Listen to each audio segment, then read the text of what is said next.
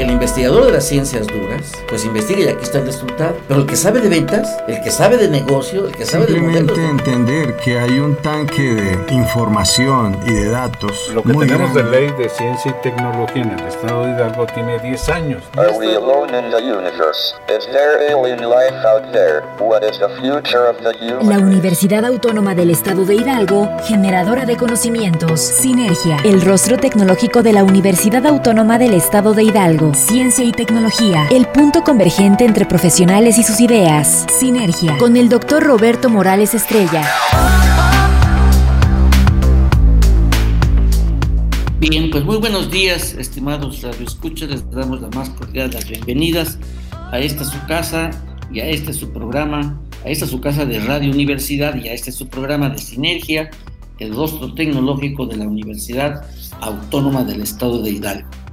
Nuevamente en esta ocasión, dado pues, la importancia y la trascendencia que tiene eh, la pandemia de, del COVID-19, le pedimos a, Francisco Villegas Macedo, egresado de nuestra, de nuestra alma mater, del área de farmacia, y que actualmente se desempeña en Tech Salud en, eh, en, en, Monterrey, en el Instituto Tecnológico de Monterrey, y pues él es un experto en materia de, de, de medicamentos, y pues nos va a hacer favor precisamente de hacernos sus aportaciones, de sus experiencias, de sus vivencias que ha tenido recientemente con esto de la pandemia. Eh, Francisco, buenos días, ¿cómo estás? Doctor, buenos días, muy bien. Eh, gusto saludarte y saludar a tu auditorio. Muchas gracias, pues eh, empecemos pues.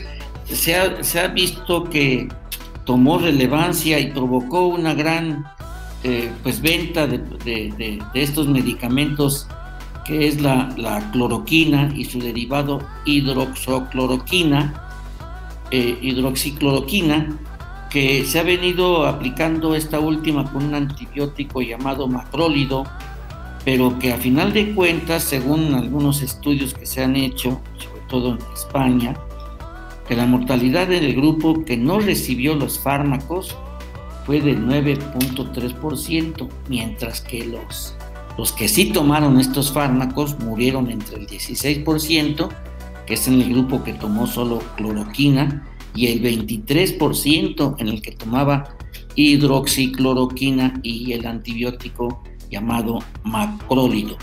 Y bueno, estos, estos, estos, estos fármacos se hicieron famosos porque eh, Bolsonaro, el presidente de Brasil, y el presidente de Estados Unidos, Donald Trump, pues los empezaron a usar incluso que para prevenir. A mí se me hacía, no es lo mismo la prevención que la atención del, padecimiento.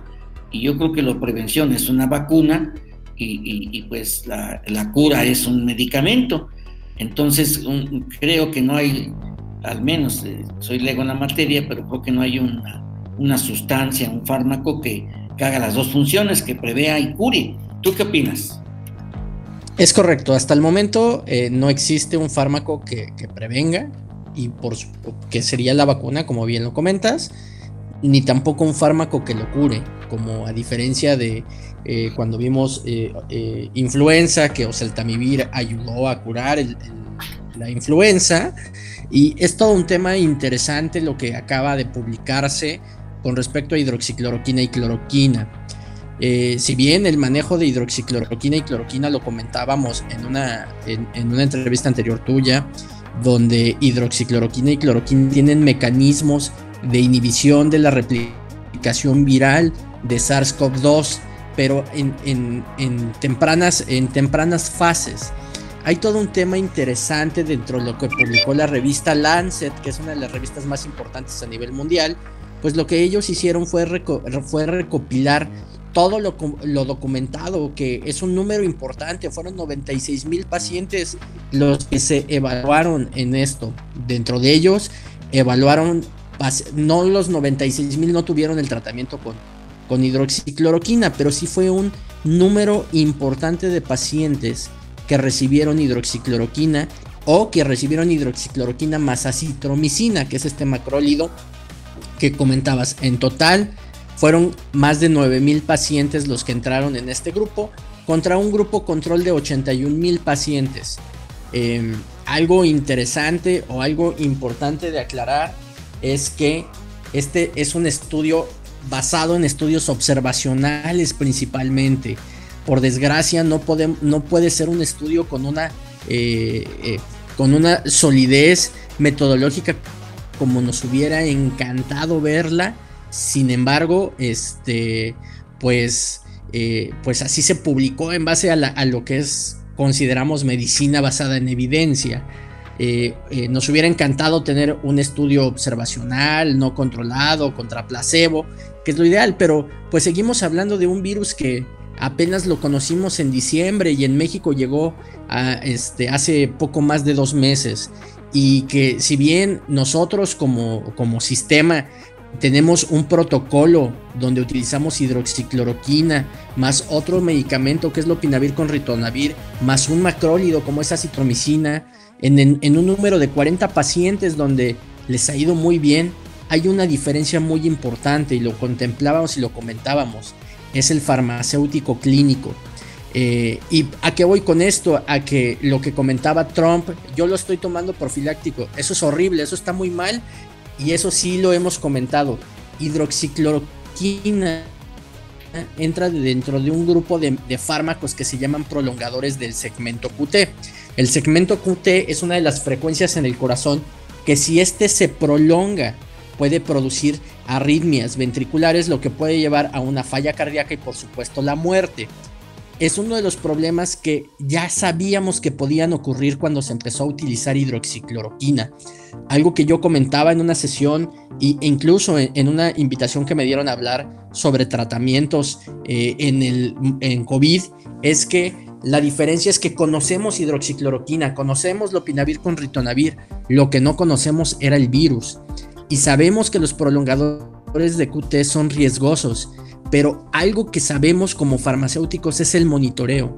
Y que si nosotros estamos al pendiente del monitoreo 24/7 del paciente, podemos determinar o podemos prevenir esta prolongación del QT.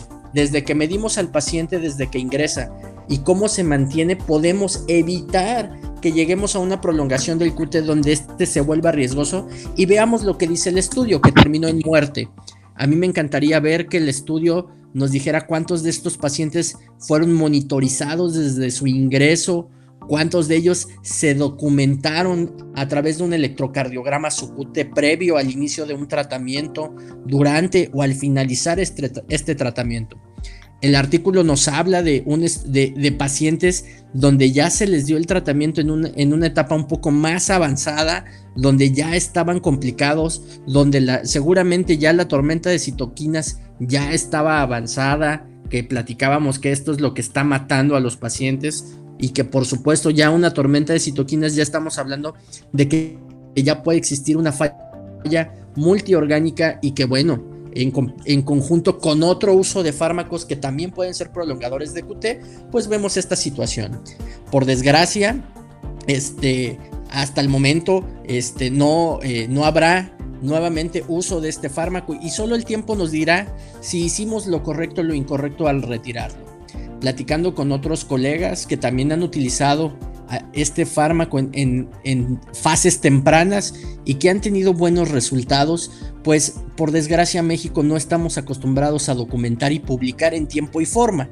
Tal vez nosotros los que saquemos estas publicaciones de nuestros resultados podremos hacer un análisis en un futuro de si lo que estuvo bien eh, o estuvo mal, pues en base a nuestra población mexicana. Vemos aquí en este estudio que sí hubo población latina, sin embargo, o población hispana, sin embargo, pues fue una población muy limitada realmente. Pero lo que sí es verdad es que hidroxicloroquina se conocía que podía ocurrir esto, cloroquina por supuesto también. Se habla más de hidroxicloroquina porque hidroxicloroquina salió superior a cloroquina en la inhibición de la replicación viral. Eh, es algo que tenemos que, contemplar. La OMS ayer eh, publicó que retiraba todos los protocolos con este fármaco, cuando bien lo mencionabas, eh, era una alternativa terapéutica para Brasil. En México, incluso el laboratorio productor de hidroxicloroquina donó un volumen importante de este fármaco para atención a los pacientes. Fármaco que ya no se podrá utilizar porque ya sale, sale fuera de las recomendaciones de seguridad de este producto. Insisto, solo el tiempo nos dará la razón de si hicimos lo correcto o lo incorrecto. Eh, al final somos, eh, somos hombres de ciencia y tenemos que basarnos en la medicina basada en evidencias. Yo hablo de pocos pacientes y aquí se hablan de miles de pacientes. Entonces hay que darle también el beneficio de la duda a esta investigación que está hecha. Es, como lo comentaba en la sesión pasada, estamos dando pasos agigantados a atender un, eh, un virus letal que si, si recordamos que era lo que yo opinaba, opinión personal de Francisco Villegas de que era COVID en enero. Yo decía que era una gripa más y que la letalidad de, este, de influenza era mayor. Sin embargo, por supuesto, con el paso de los días he cambiado mi opinión a que coronavirus es un, es un virus mucho más letal que, este, que influenza, es más agresivo que influenza, se comporta diferente ante influenza y no tenemos hasta el momento un arsenal que permita acabar con este virus. Tenemos fármacos que con el paso de los días vemos que son inseguros para muchas poblaciones, tal vez por la deficiencia de profesionales o equipos multidisciplinarios que puedan llevar un camino correcto al paciente. Y esto me refiero a que los hospitales a los que les ha ido bien cuentan con farmacéuticos, con infectólogos, con intensivistas, con neumólogos, enfermeras preparadas, inhaloterapistas y este equipo multidisciplinario toma decisiones multidisciplinarias para pacientes específicos y personalizados. Ese ha sido el éxito del trabajo en, muchos de los hospitales. Por desgracia, tenemos hospitales que han estado saturados y el ejemplo es la Ciudad de México, que ya estamos rebasando la capacidad de operación de estos hospitales. Entonces, en cuanto a esto, pues hidroxicloroquina saldrá de esta arsenal de ayuda y estaremos trabajando, por desgracia, este, limitados, sin un fármaco que nos pueda apoyar. Todavía tenemos alopinavir con ritonavir que nos permitirá seguir trabajando. New England, otra de las revistas más importantes a nivel mundial, este, publicó que hay que continuar con lopinavir, que también Ojo, interacciona de forma importante con macrólidos, también prolongando este, el QT, pero este, sigue siendo una, un fármaco relativamente seguro. Eh, y pues es algo que, este, que en base a esto eh, hay, que, hay que ir analizando, ¿no? Yo creo que es algo, pues primero lo que pudiera ser una esperanza, que pues por lo menos fuera eh, algo probable de que tuviera un impacto positivo en estos fármacos que mencionas, la cloroquina y la hidroxicloroquina, pero eh, pues, parece ser que no, estamos al intemperie. Yo creo que esto forma parte y hay que entenderlo de esta manera. La mutación no se detiene, la naturaleza no se detiene. ¿Qué quiero decir con esto? La selección natural es la mutación. Ahorita la especie humana ha venido mutando no, no que nos salgan otros dedos, otro brazo, no, sino la mutación está en ese microorganismo, en esos virus. los virus están en todas partes y en ninguna parte. Su código genético es tan minúsculo que pueden hospedarse en cualquier cosa viva, pero nadie puede decir en qué insecto, mamífero, pájaro o planta se esconde. Se avanza destruyendo todo en la maquinaria humana y en el, pero tenemos el conocimiento. Eso es lo único que tenemos que nos puede salvar. Y esto es pensar eh, en la especie humana, no de una manera específica, pero las posibilidades de los encuentros humanos en pequeñas calles y en aviones, de aquí a allá, acumulando basura, objetos, cuerpos eh, en abundancia escupiendo, riendo, sudando, tosiendo, llorando, tocando, estornudando, besando, llorando, hablando, chocando, gruñendo, todo lo que hacen los seres humanos. Y el virus está en ellos. Pero nadie puede decir en qué persona se ha infiltrado.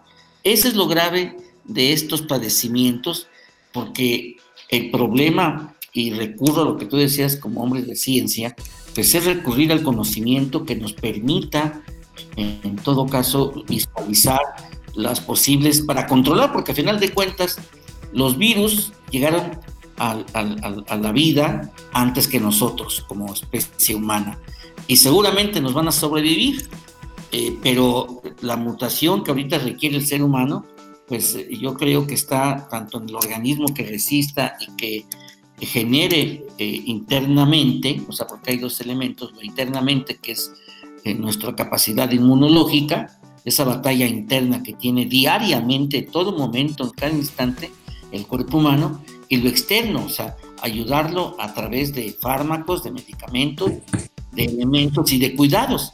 Y esto es lo que viene a ser lo, complicado.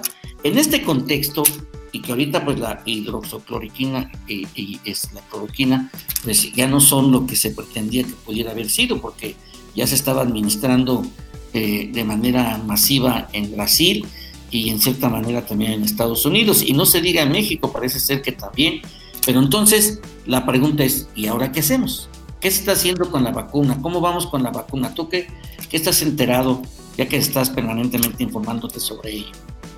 Muy bien, vacuna. Eh, al parecer quien dio un paso importante fue China, donde su vacuna demostró eh, ya eficacia. Estamos todavía en fases de investigación eh, la vacuna que, se, que, ellos desarrollaron logró generar anticuerpos contra COVID, contra SARS-CoV-2. eso es un paso importante porque creo que estamos logrando obtener algo importante. Seguramente, e insisto, esta vacuna no la veremos hasta el próximo año a nivel masivo. por desgracia, sacar una vacuna lleva un periodo entre 8 y 15 años. Lograr una vacuna en un año será el paso más grande que eh, habrá en la historia de, la farmacia, de la farmacéutica en sí, en, toda la historia, ¿no? Lograr una vacuna en un año. Eh, caso ébola, ébola lleva 10 años tratando de obtenerse una vacuna y todavía está en proceso de investigación esta vacuna, ¿no? Para hablar de, una una comparativa contra algo que puede ser muy peligroso, ¿no? Entonces, eh, China dio un avance importante en el tema de la vacuna. Estados Unidos también por ahí está demostrando, sin embargo, creo que los primeros estudios fallaron con respecto a, la cantidad de anticuerpos que se generaron hubo por ahí en, dentro de los, de los eh, pacientes en estudio, creo que por ahí todavía uno se alcanzó a infectar, entonces pues todavía estamos, estamos todavía eh, esperando, pero lo que sí creemos es que sí habrá una vacuna para el siguiente año. ¿Qué nos queda? Bueno, tenemos todavía fármacos que se siguen probando, fármacos como tocilizumab, que en algún momento eh, se, estaba, se estaba utilizando en pacientes eh, este, ya críticos. Hay un estudio importante que está corriendo la Organización Mundial de la Salud, es el Solidarity, donde varios hospitales a nivel mundial están trabajando, incluso nosotros somos parte de este estudio, donde se están, eh, se están probando cinco estrategias. Uno es el lopinavir con ritonavir por sí solo en pacientes, el otro es Rendecivir, el otro es Lopinavir con Ritonavir más interferón beta y el otro era cloroquina e hidroxicloroquina. Entonces, pues ahorita sale cloroquina e hidroxicloroquina, pero aún tenemos Lopinavir con, eh, con Ritonavir y Remdesivir, que hace poco eh, se demostró eh, que Remdesivir era un fármaco que podía ayudar un poco más a la inhibición de la replicación viral. Por desgracia es un fármaco nuevo que solo en dos países estaba autorizado, Estados Unidos y España. Aún sigue siendo un fármaco que estaba en investigación y que bueno, el desarrollo de este pues tendrá que hacerse una producción a nivel mundial para poder tener un alcance a este. Por desgracia es muy costoso la, dosis, la dosis promedio de, de oscilan sobre los 60 mil pesos. Entonces será un fármaco que no podrá tener alcance para todos. eh, eh, tocilizumab, que también es un fármaco este, que también ayuda a la inhibición de las citoquinas. Estamos hablando de que las dosis que se utilizan en estos pacientes supera los 150 mil pesos. Interferón, que oscila sobre los 40, 50 mil pesos. Bueno, estamos hablando de fármacos de muy alto costo. Si vemos la cantidad de infectados actuales que, este, ya llevamos, pues bueno, veremos que el costo de COVID será muy, muy alto dentro de estos fármacos, recordemos, ninguno de estos cura, cura el COVID. Ayudan a prevenir que el paciente se complique y llegue a la muerte, pero no están asociados para la cura. Son fármacos de uso intrahospitalario y que requieren un monitoreo estricto de esto. Entonces, ahí vamos con las estrategias. Seguimos luchando para poder dar una atención a nuestros pacientes y pues vacuna la veremos tal vez a finales del próximo año. Vaya que es dramática la situación, sin lugar a dudas. Nos vamos a ir a un corte y regresamos con más de este interesante tema y sobre todo que nuestros radioescuchas tengan plena conciencia de la gravedad de lo que significa esta pandemia, que no se va a ir tan rápido como quisiéramos, ni tan rápido como a veces nuestras autoridades nos dicen. Regresamos en un momento. Todas las ideas continúan en Sinergia. Regresamos. Todas las ideas continúan en Sinergia. Continuamos.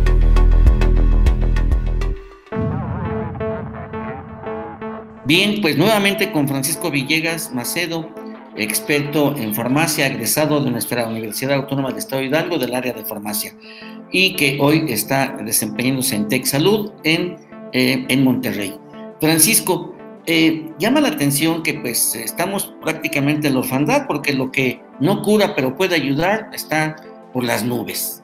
Está carísimo y pues la población que está infectada, los que están falleciendo eh, y los que se van a infectar, pues esto prevé de que, pues insisto, de que la única forma es que pues, nosotros tengamos una, una, capacidad inmunológica mayor, lo cual también pues, está complicado, porque aquellos que, que se atendieron y que salieron, eh, ya que supuestamente superaron el coronavirus, que tuvieron atención médica, que se aparentemente, entre comillas, se curaron, porque padecen secuelas, según se dice que eh, los problemas pulmonares también cicatrizan y que en las personas de mayor edad la cicatrización es más problemática.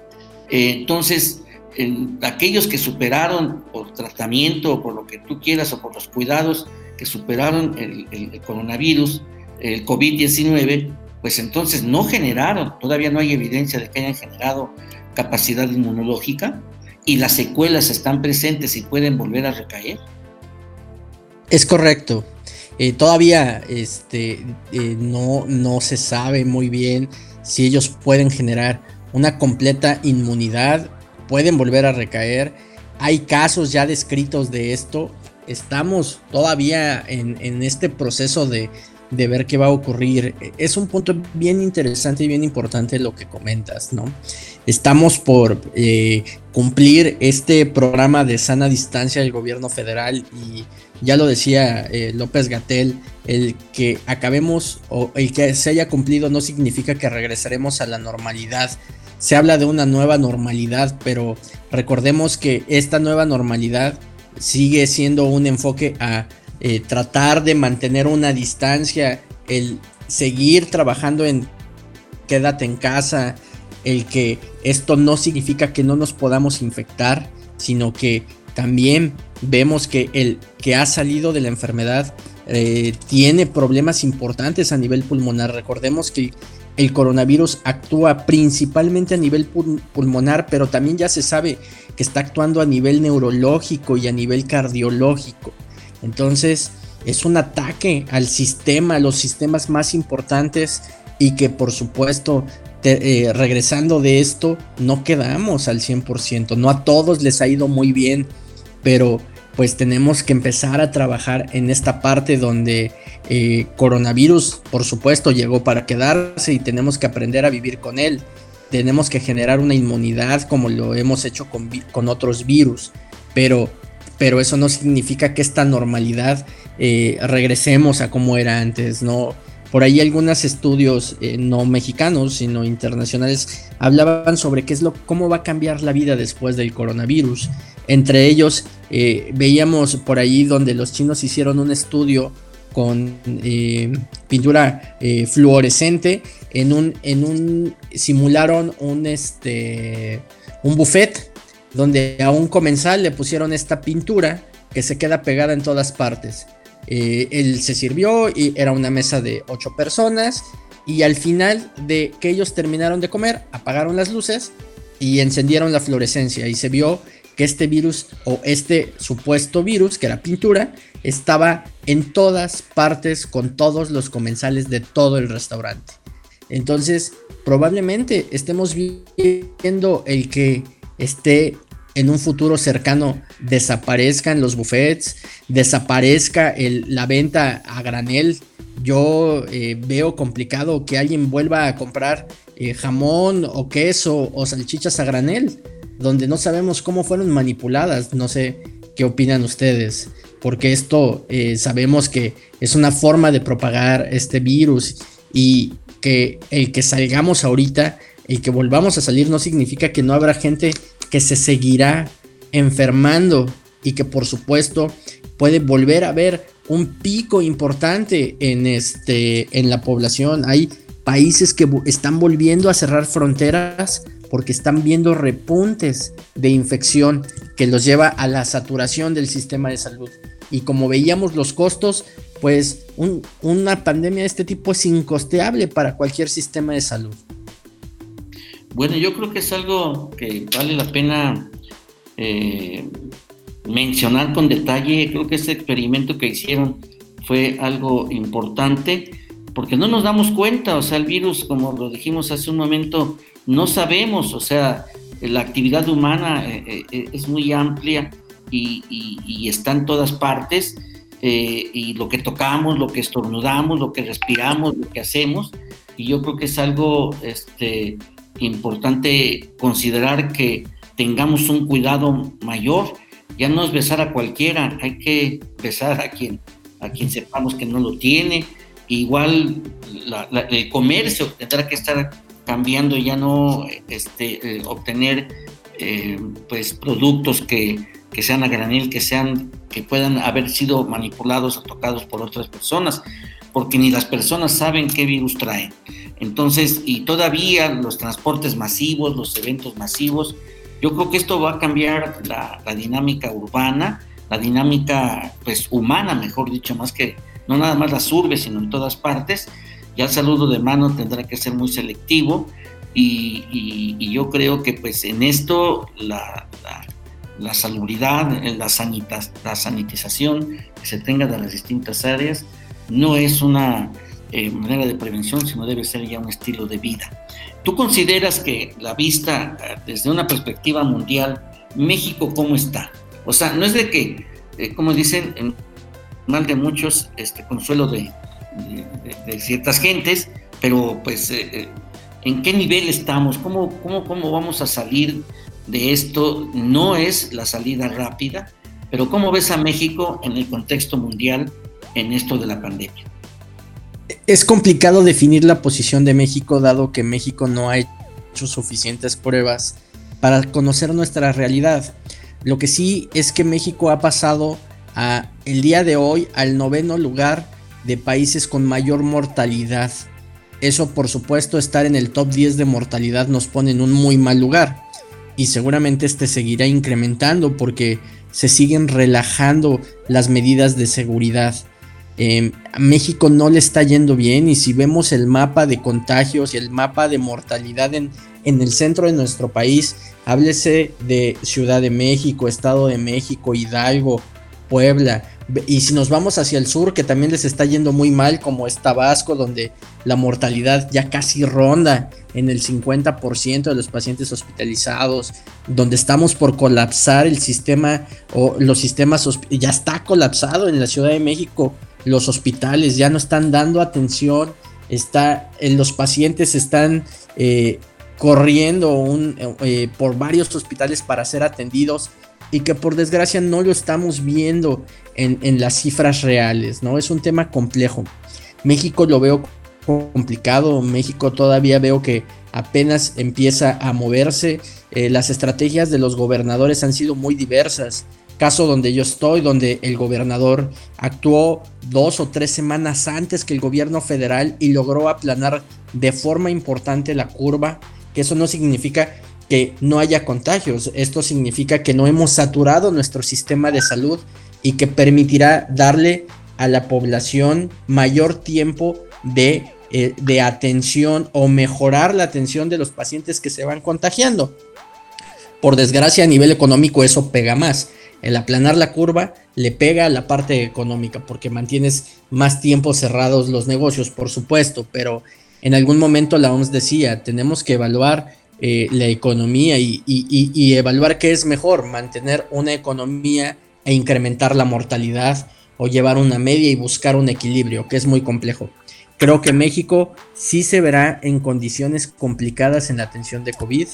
Creo que el abrir eh, de forma muy temprana la, la, economía nos llevará a un colapso del sistema de salud, que espero eso no ocurra, insisto, espero no verlo, sin embargo, eh, en, el centro del país lo estamos viendo, ¿no? Estamos viendo que, que el, eh, nos dicen las estadísticas que ya tenemos una ocupación de más del 70% y yo creo que probablemente estemos más de eso, ¿no? O sea que, como quiera que sea, la información no está reflejando la realidad cotidiana que estamos viviendo. Y yo creo que lo más grave es precisamente relajar las medidas de contingencia, o sea, esto de, salir como si ya se pasó esto. esta pandemia no se termina por decreto ni por una indicación oficial, o por alguna opinión de, algún experto. Todavía no se conoce con profundidad lo que es el virus, todavía no tenemos vacuna. Yo creo que tal vez cuando ya se tenga la vacuna sí podemos, podríamos regresar todavía a una dinámica más cercana, pero mientras que esto suceda, eh, el, riesgo eh, de infectarse y de contagiarse y de enfermarse es muy alto. Y yo creo, eh, yo creo que esto es para abrir conciencia a todos y cada uno de nosotros, sobre todo en el estado de Hidalgo. Es muy alto el, riesgo de contagio y hay que ponerlo en ese sentido. Eh, yo creo que no es conveniente eh, relajar la campaña de la sana distancia. Yo creo que hay que profundizarla y ampliarla, no tanto en el tiempo, pero sí que se haga una cultura ahorita por lo menos y que no se va a ir muy pronto esta pandemia. No sabemos cuándo podemos decir que ya, eh, pues que ya logramos contener y dominar a este, a este virus tan mortífero. ¿Tú qué opinas en cuanto a esto? Es correcto. Algo, algo que mencionabas, un punto importante. ¿Cuándo podríamos considerar que esto ha acabado? Cuando tengamos cero casos nuevos. Es por eso que esta curva que se presentan de casos diarios, lo importante es monitorear no los casos viejos, sino los casos nuevos. En el momento que deja de haber cero nuevos infectados, es el momento que podemos, podemos decir que esto está terminando. Tendremos, por supuesto, más muertes y tendremos más infectados, pero en el momento que se habla de cero casos nuevos, es el momento de decir que estamos ganando la batalla. Fue lo que pasó con Wuhan. Cuando Wuhan tuvo cero casos nuevos, fue cuando empezaron a abrir su economía, sus fronteras. ¿Qué sucedió? Que a las dos semanas empezaron a tener un repunte de nuevos casos. Volvieron a cerrar fronteras, volvieron a, extremar precauciones de limpieza, de cuidados, nuevas estrategias. ¿Por qué? Porque si no esperarían un nuevo pico. Entonces hablaremos de, de, que esto se ha acabado cuando tengamos una vacuna, o un tratamiento y cero casos nuevos. Sí, lo cual resulta pues todavía no visible. No se puede decir que ya estamos viendo la, luz al final del túnel, porque si no lo visualizamos bien puede ser el tren que viene, viene en sentido contrario. Y, lo que nos resta ahorita es impulsar, pues todavía no tenemos una infraestructura, aunque se diga que hay participación del CONACYT, no hay una infraestructura eh, científico-tecnológica, no hay un ejército de investigadores que estén procurando crear vacuna o medicamento en México. Estamos esperando a que salga en otro país. ¿Tú, cómo, ¿tú qué opinas al respecto? Eh, yo creo que ese es, un, ese es un tema bien interesante. Recordemos que México hacía vacunas en los años 80. México era bueno haciendo vacunas. De hecho, los incluso en los protocolos de vacunación, México es considerado uno de los mejores países en la prevención de infecciones asociadas a vacunas. Por desgracia, tenemos, hemos perdido toda esta investigación. COVID nos permitió demostrar que no sé, que, que México dejó de apoyar la investigación, el desarrollo eh, de, en el sistema de salud, específicamente en la parte de, farmacia, en la parte de generación de, vacunas y, medicamentos. Podríamos estar a la par, tenemos increíbles virólogos en, nuestro, eh, en, nuestros profesionistas, tenemos todo para poder hacerlo, lo que no tenemos es eh, los equipos necesarios, no tenemos el presupuesto adecuado para poder desarrollar una vacuna. Y, pues creo que eso nos deja en desventaja como país. Esperemos que aprendamos de esto y que el presupuesto en los siguientes años en materia de salud sea mayor, sobre todo en materia no solamente de hospitales, sino también de investigación y desarrollo. Yo creo que esto pone el dedo en la llaga en el que eh, sean las universidades las que tienen la carrera de farmacia eh, y otras áreas convergentes tengan pues la capacidad de infraestructura para poder realizar investigación.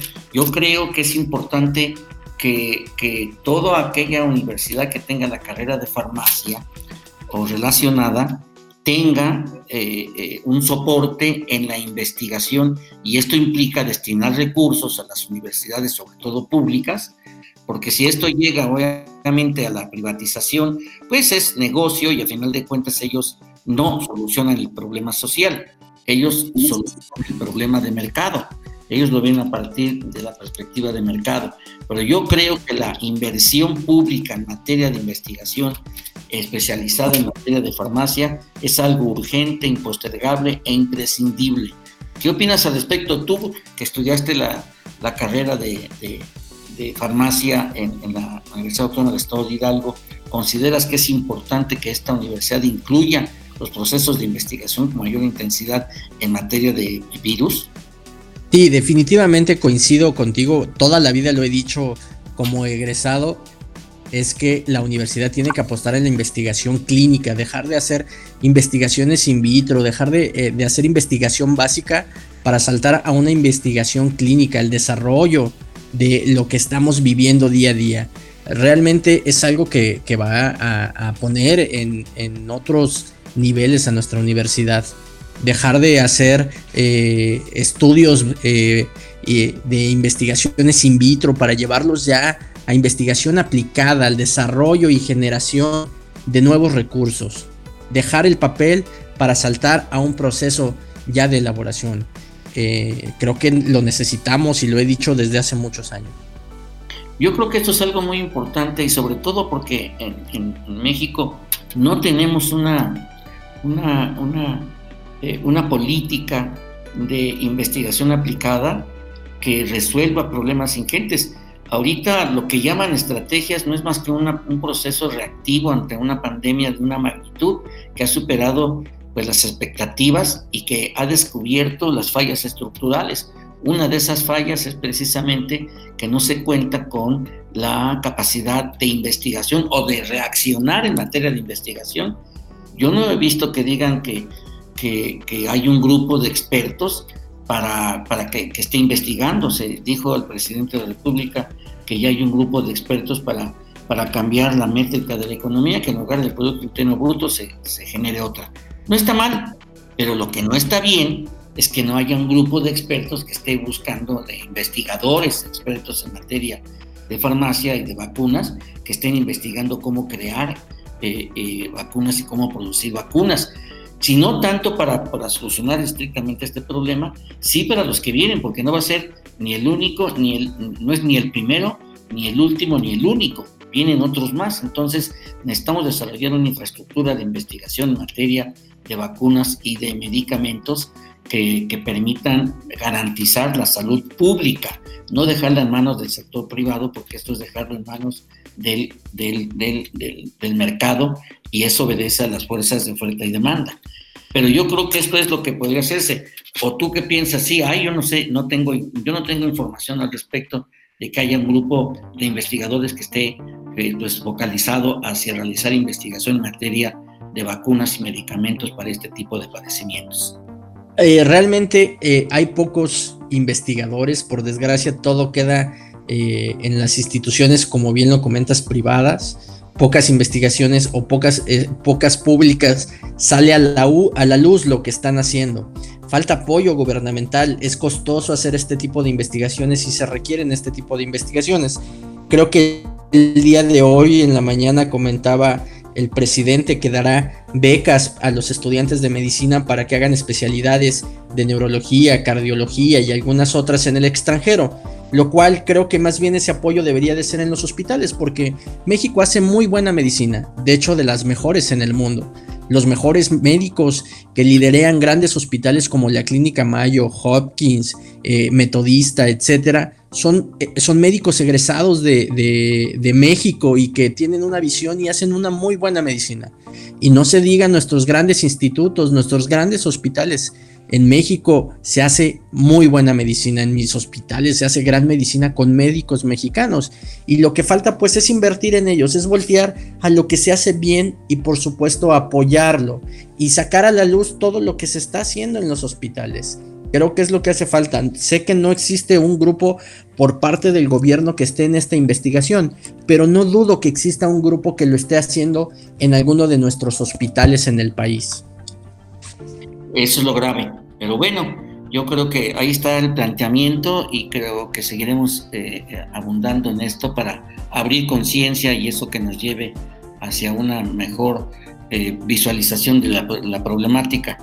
Eh, si bien es cierto que los directivos, los políticos no están, no son saberlo todos y que ya se acabó el tipo de presidencialismo que el presidente era solucionador y era casi como el tótem o el dios, Hoy es un terrenal que comete errores, que tiene fallas, pero que a final de cuentas estas estrategias o estas medidas que se han ido aplicando no obedece a una estrategia de mediano o largo plazo, obedece a un proceso reactivo que hay que ampliarlo hacia una visión de futuro, porque México como país tiene que, eh, no podrá llegar a ser un país feliz, que es lo que ha mencionado el presidente, si no está sano.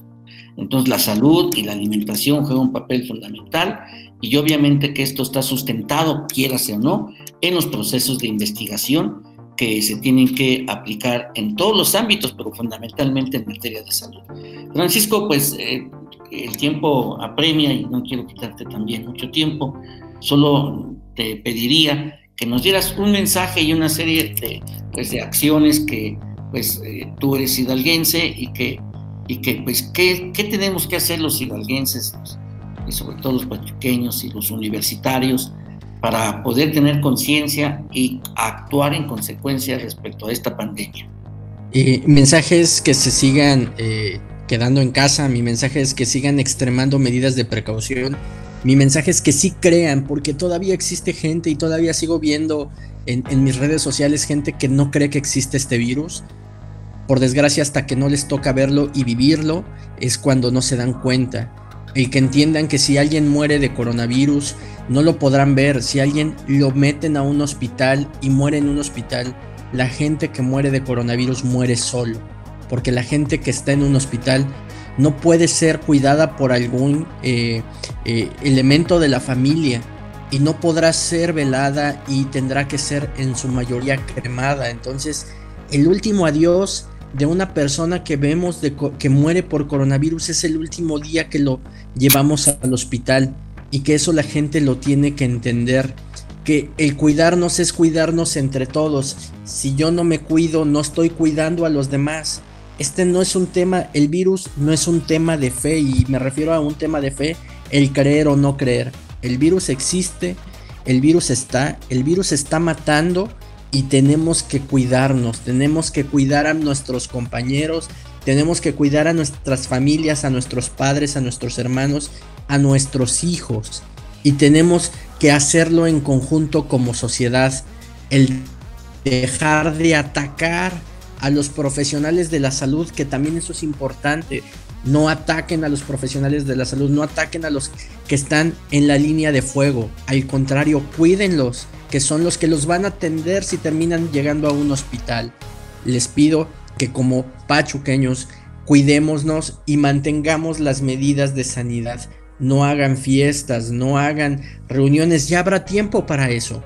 Por desgracia me ha tocado ver y saber de compañeros que ya han muerto de esto.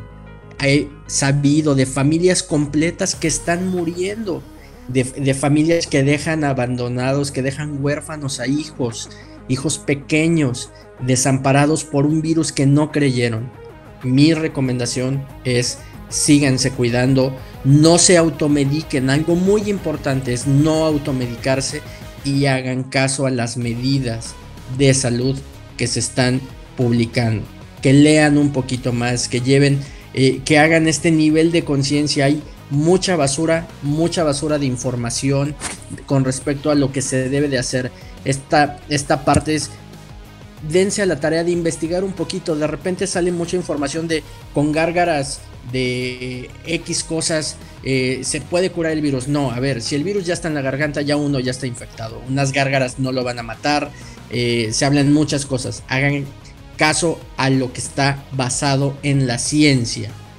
Por favor, ese es mi, mi comentario final. Y finalmente, para los que están estudiando farmacia en la Autónoma del Estado de Hidalgo, ¿qué mensaje les das? a ellos que, sigan, eh, sigan trabajando. El farmacéutico ha sido una parte fundamental en el manejo del paciente con COVID. Créanmelo que el farmacéutico ha permitido mejorar la atención de estos pacientes. Es quienes están metidos en estos, son los que tienen que vigilar el tratamiento, son los que tienen que dar seguimiento farmacoterapéutico. El farmacéutico puede ayudar, es una gran estrategia para tratar este virus y por supuesto para comunicar adecuadamente lo que se debe y no se debe de hacer. El cómo sí y el cómo no y el cómo los profesionales se comunican. Eh, les pido que sigan echándole ganas, que sigan trabajando para los que están en el hospital, para los que ya egresaron y para los que están estudiando. Créanmelo, es una carrera maravillosa que tiene un futuro importante en el sistema de salud a nivel mundial. Sobre todo que hoy la atención clínica no solo es el médico y la enfermera desarticulados, sino es todo el cuerpo, o sea, el farmacéutico, es la enfermera, el médico y todo el personal de apoyo en, en una vida clínica. ¿Es así? Es así, así es. Bueno, Francisco Villegas Macedo, mil gracias por tus aportaciones. Eh, creo que pues tu entusiasmo y tu conocimiento y tu acercamiento a la ciencia eh, farmacéutica pues es contagiosa y en estos menesteres de la pandemia pues, resulta muy orientador y pues sobre todo gratificante que haya un experto que esté trabajando intensamente en este sector de la farmacia. Te agradecemos enormemente tu, tu, participación y siempre tu casa, la universidad y este tu espacio de sinergia al rostro tecnológico de la Universidad Autónoma del Estado de Hidalgo. Les damos las gracias en los controles a Betty Barrón, a nuestro productor eh, Daniel García, a nuestra directora de radio Claudia Noé Muñoz Arabia y bueno, también nuestro deseo a toda la todos los escuchas de que se cuiden, de que extremen, esto no es payasada, es extremar las, las, las medidas de, de, de, evitar contagios, de sanitación, de, distancia y bueno, nuestro reconocimiento a nuestro, nuestro rector, eh, Adolfo Contigo Loyola, y nuestro presidente del patronato, Gerardo Sosa Castellán, quienes han estado al pendiente de todas estas medidas de, eh, contra la pandemia. Pues muchas gracias y sobre todo pues un abrazo a la distancia, pero con la intimidad del afecto de la Universidad Autónoma de Estado Hidalgo a todos los hidalguenses y a todos los mexicanos, y en especial a ti, Francisco, que pues eres un orgullo de nuestra universidad. Muchas gracias. Gracias a ustedes. Buena tarde. Gracias por escucharnos. Por hoy, las ideas se vuelven a dispersar hasta la próxima emisión de Sinergia